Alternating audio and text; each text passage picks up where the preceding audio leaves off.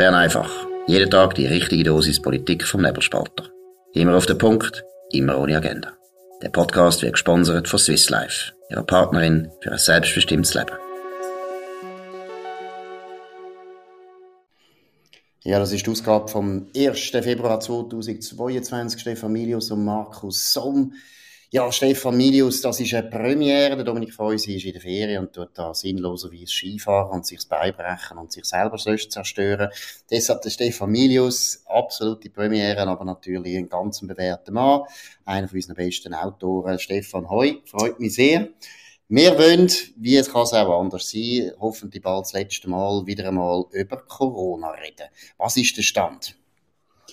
Ja gut, das ist äh, das, was ich immer gedacht habe, und es ist das, was immer passiert ist. Es ist so wieder ein Taschenspielertrick, würde ich mal sagen, so ein bisschen am Laufen. Wir haben vorausgesagt im Januar, dass bis März sollen die Maßnahmen verlängert werden und jetzt plötzlich aus dem Nichts raus, beziehungsweise nicht aus dem Nichts raus, sondern natürlich wie ein Ringe, äh, hat es dann geheißen, Mitte Februar könnte der ganze Spuk schon vorbei sein und ich habe einfach Befürchtung, man hätte das schon früher noch so sagen aber wenn man halt sagt Ende März und dann ist es sechs Wochen früher, dann kommt man ein bisschen über wie der, wie der gute Onkel als Bundesrat. Das war recht geschickt gewesen.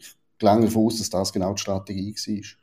Ja, und vor allem, also, wir sagen ja, das sind einfach aus dem hohlen Bauch raus, sondern es ist jetzt ein paar Mal so gelaufen, dass dann ein Berse eben zuerst sagt, der Stein wird ganz weit rausgerührt und es ist ernst und so weiter.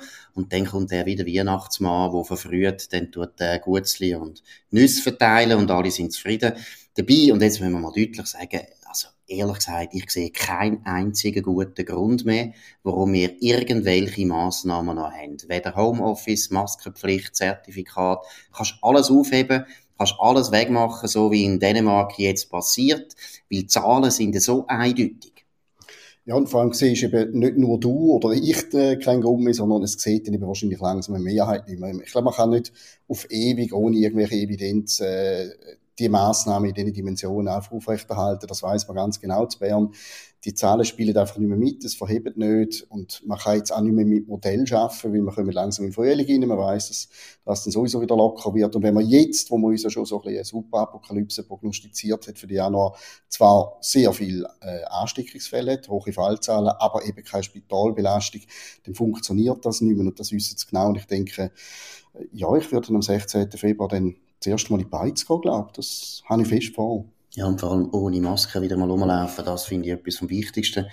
Und ich sage es, ich habe es ja gestern schon gesagt, die Maske ist wirklich ein Symbol von dieser Pandemie geworden und aus dem Grund wichtig, oder? Weil für die Bevölkerung ist das eigentlich das Zeichen, jetzt können wir uns entspannen. Und das ist erstens meiner Meinung nach völlig gerechtfertigt, dass wir uns endlich entspannen. Aber eben, wie gesagt, das ist auch so eine Massnahme, wo ein bisschen etwas kleinkariertes hat und deshalb auch vielen Leuten auf den Wecker geht. Auch aus dem Grund wäre es nötig.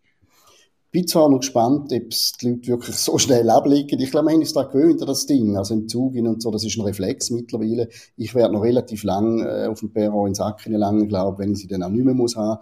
Aber äh, möglicherweise bleibt die Maske sogar noch ein bisschen länger, weil ich könnte mir vorstellen, sie möchten noch ein sichtbares Signal im öffentlichen Raum haben, dass es eben nicht vorbei ist. Auch die Epidemiologen, Taskforce etc. betont ja immer wieder, es ist im Fall nicht vorbei, auch wenn man Massnahmen einstellen oder lockern.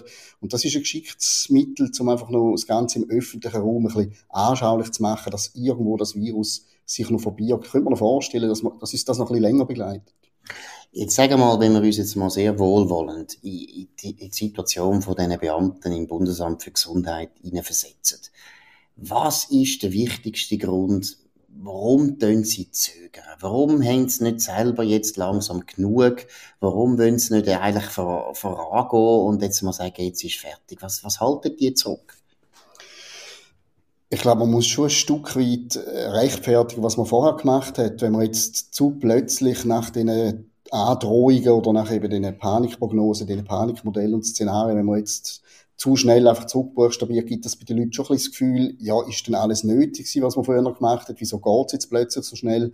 Ich denke, es ist ein bisschen ein Schutz von der, von der eigenen Geschichtserzählung auch, und dass man eben nicht mit abgesägter Hose da steht, sondern das immer noch so ein bisschen äh, als kleine Gewitterwolke am Himmel kann noch aufrechterhalten.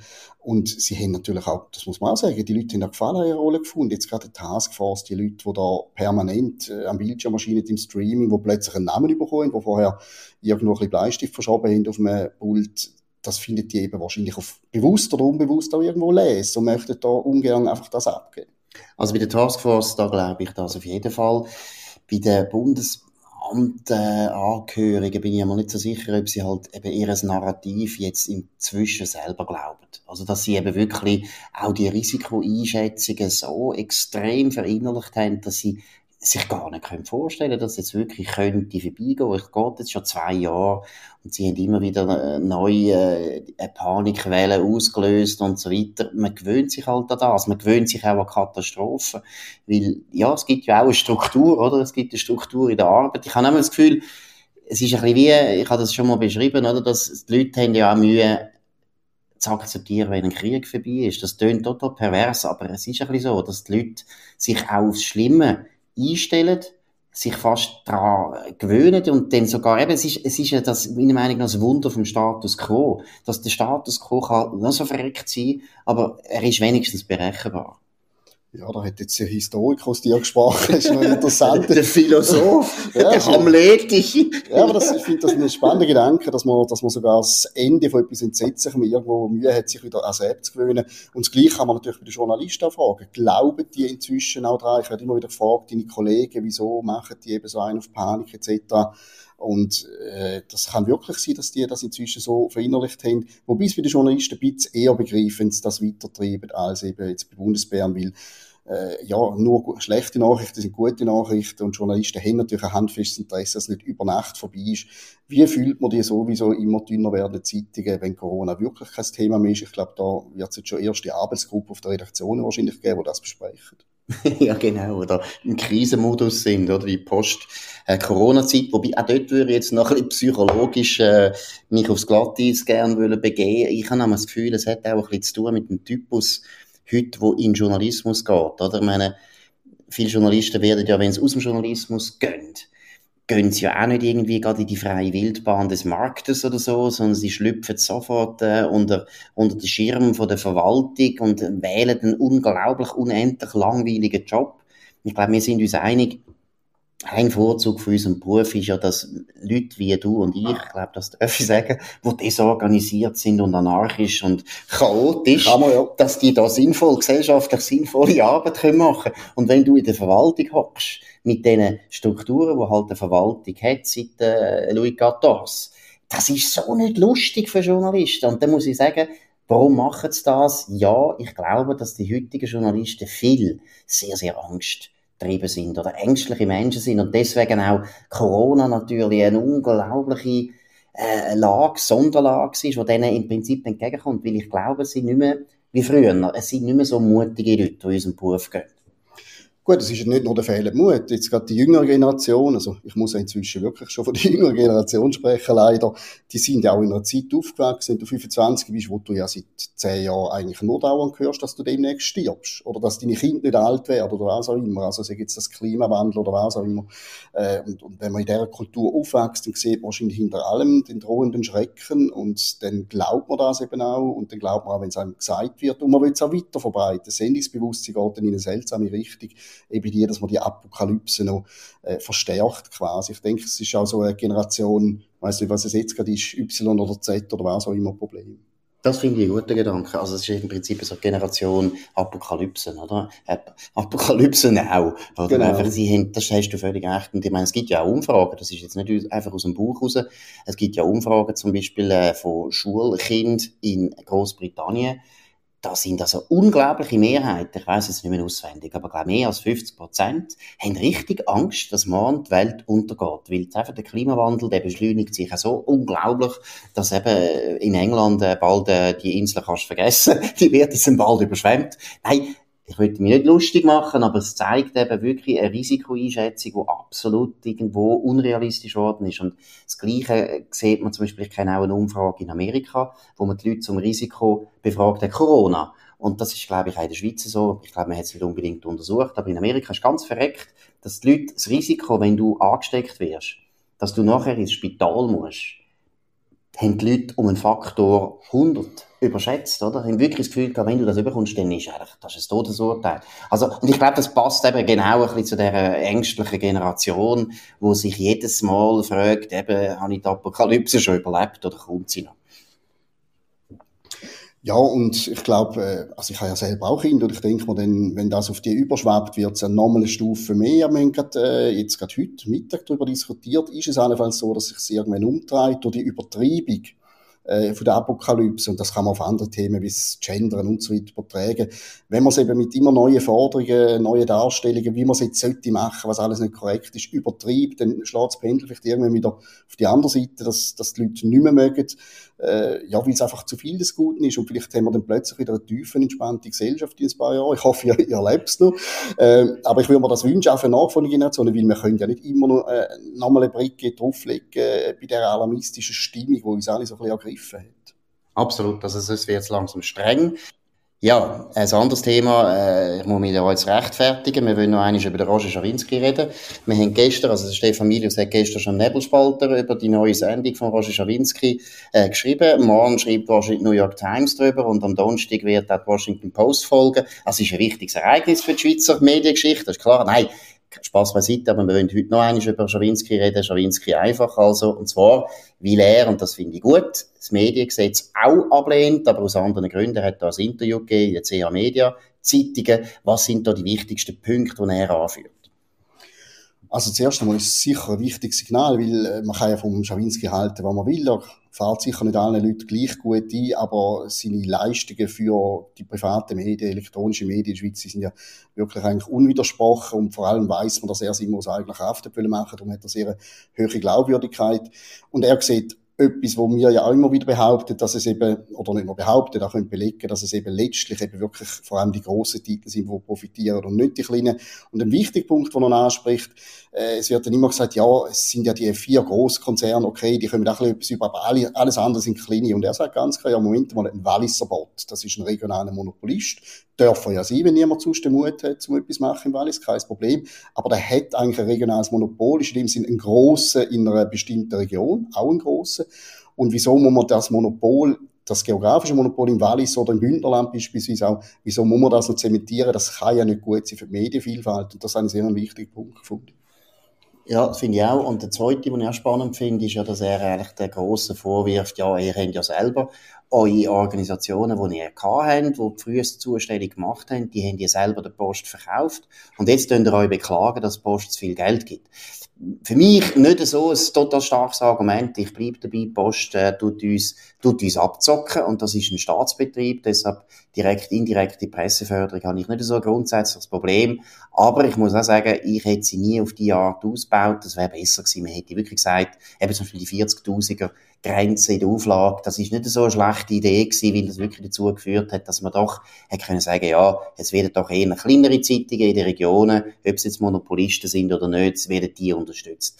Aber ich würde das auch unterstützen, was du gesagt hast. Der Roger Schawinski ist in dieser Debatte sehr wichtig weil äh, er hat No Beilage, kannst du dich erinnern, hat er sich ja aus meiner Sicht jetzt wirklich extrem aus dem Fenster gelehnt für die ein Liebe Buch SRG. geschrieben dazu, man muss einmal ein Buch schreiben zu einer Abstimmung, auf die Idee muss ja zuerst kommen, ja. Ja, das ist sogar eine Premiere. Das letzte Buch ist geschrieben worden, wo die Bundesverfassung 1848 sollen angenommen werden, aber äh, das ist also sehr lobenswert, aber ich finde, dort ist er im Schilf gestanden, Dort hat er meiner Meinung nach, also klar, ich finde auch No Beilage ist zu weit gegangen, aber gleichzeitig er als alter SRG-Kritiker ist ein bisschen eigenartig gewesen, wie er das wahnsinnig verteidigt hat. Aber wie gesagt, das ist ja ein Grund, warum er jetzt natürlich ein bisschen glaubwürdig ist oder glaubwürdiger ist, weil er eben wirklich als, als äh, anerkannter Medienunternehmer jetzt da eigentlich auch wieder der grosse Verlag ein bisschen die Levita liest.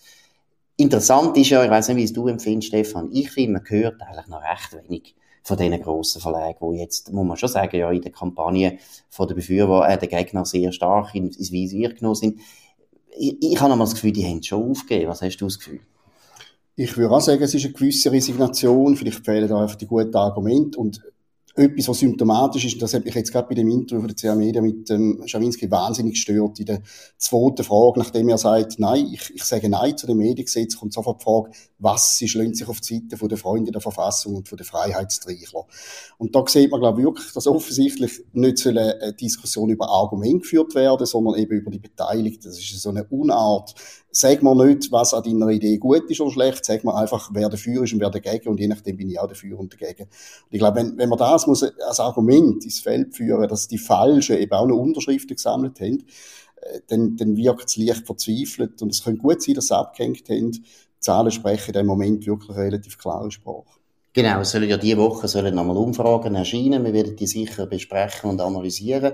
Zu dem Argument, wo du gesagt hast, das ist, das ist sicher richtig. Andererseits muss man halt auch sagen, es hat eigentlich schon recht häufig funktioniert, oder? Es ist einfach so. Ich meine, seit 30 Jahren kann man sehr viele Vorlagen in der Schweiz einfach fertig machen, indem man sagt, die SVP ist dafür. Und dann hat man schon mal ganz viele Leute, die sagen, ja, dann bin ich sicher nicht dafür, weil ich bin, bin ja nicht der SVP, ich will nicht in dem Lager sein. Die Leute schauen dann eigentlich eben nicht mehr aufs Argument, sondern eher, wer ist da im gleichen Lager. Und ich verstehe das. Ich würde das jetzt wahrscheinlich als Befürworter auch machen, die Kampagne, weil die hat schon sehr viel oder häufig verfangen.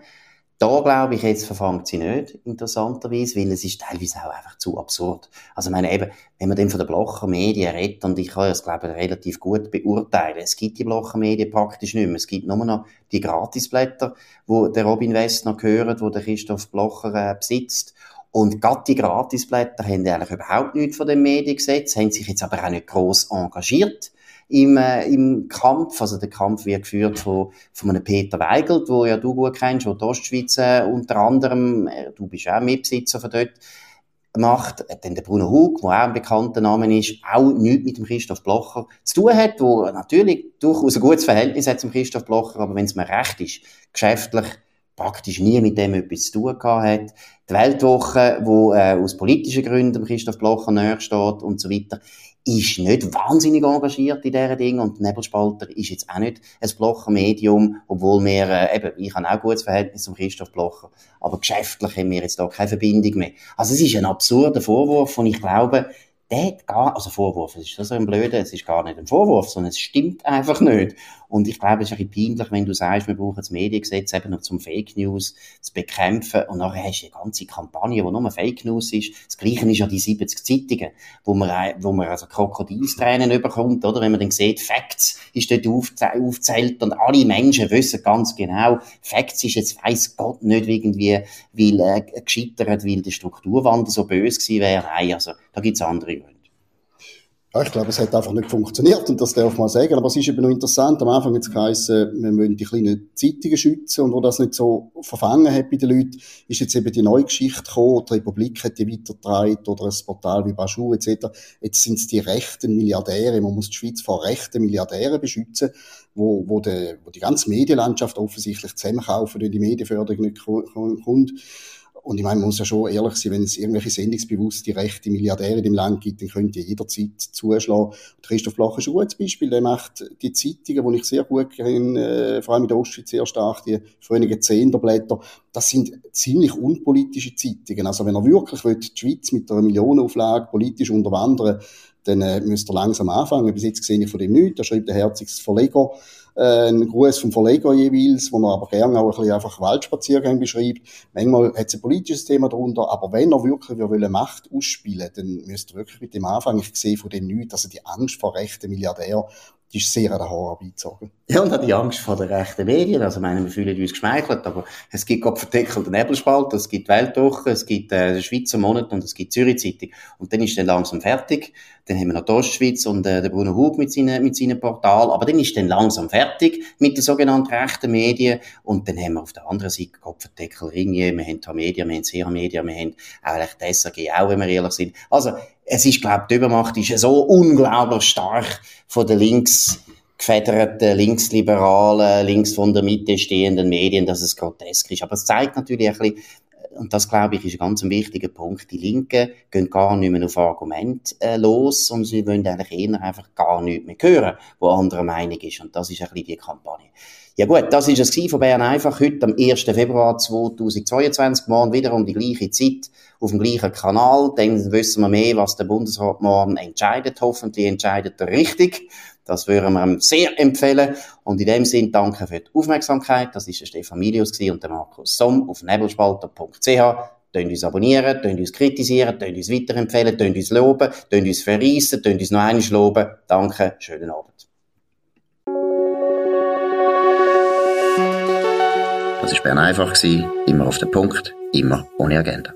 Gesponsert von Swiss Life, ihrer Partnerin für ein selbstbestimmtes Leben.